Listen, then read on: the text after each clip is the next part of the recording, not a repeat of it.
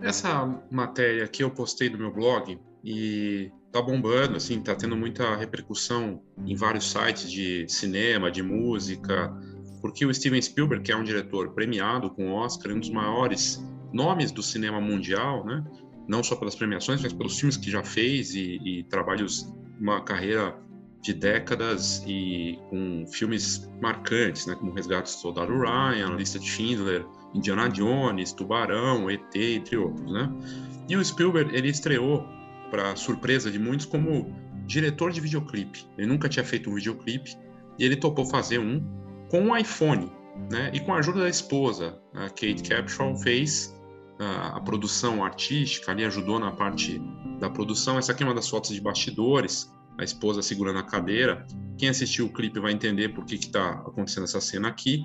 E o que chama atenção, assim, é, primeiro assim, a Apple deve estar tá super feliz de ver uma, um clipe sendo feito com o iPhone, até porque a Apple bateu muito nos últimos modelos do, da cinematografia, né, de fazer vídeos cinematográficos. E tá aí o, o, Spielberg fazendo. Não sei se ele recebeu alguma coisa da Apple, acho que não, mas e não, também não sei que modelo de iPhone que ele usou aqui. Imagino que deve ter sido um 13, né, mas não sei.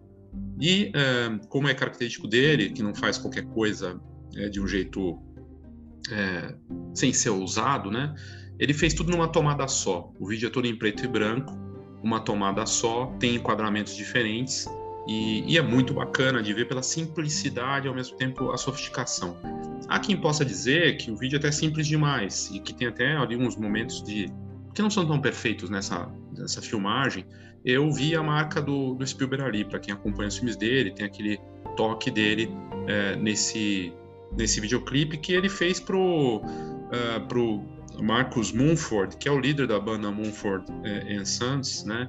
para a música que acabou de ser lançada, Cannibal. O que é dado interessante é que uh, ele postou o vídeo antes de falar que era do Spielberg, né?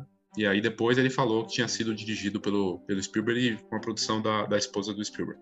Uh, o vídeo foi lançado então na última sexta-feira, dia 15. Só segunda-feira o Mumford revelou que, que, que quem filmou tudo, né? No caso, que o Spielberg tinha filmado. E, e ele falou: fiquei impressionado com o apoio das pessoas ao meu redor para trazer essa música para vocês.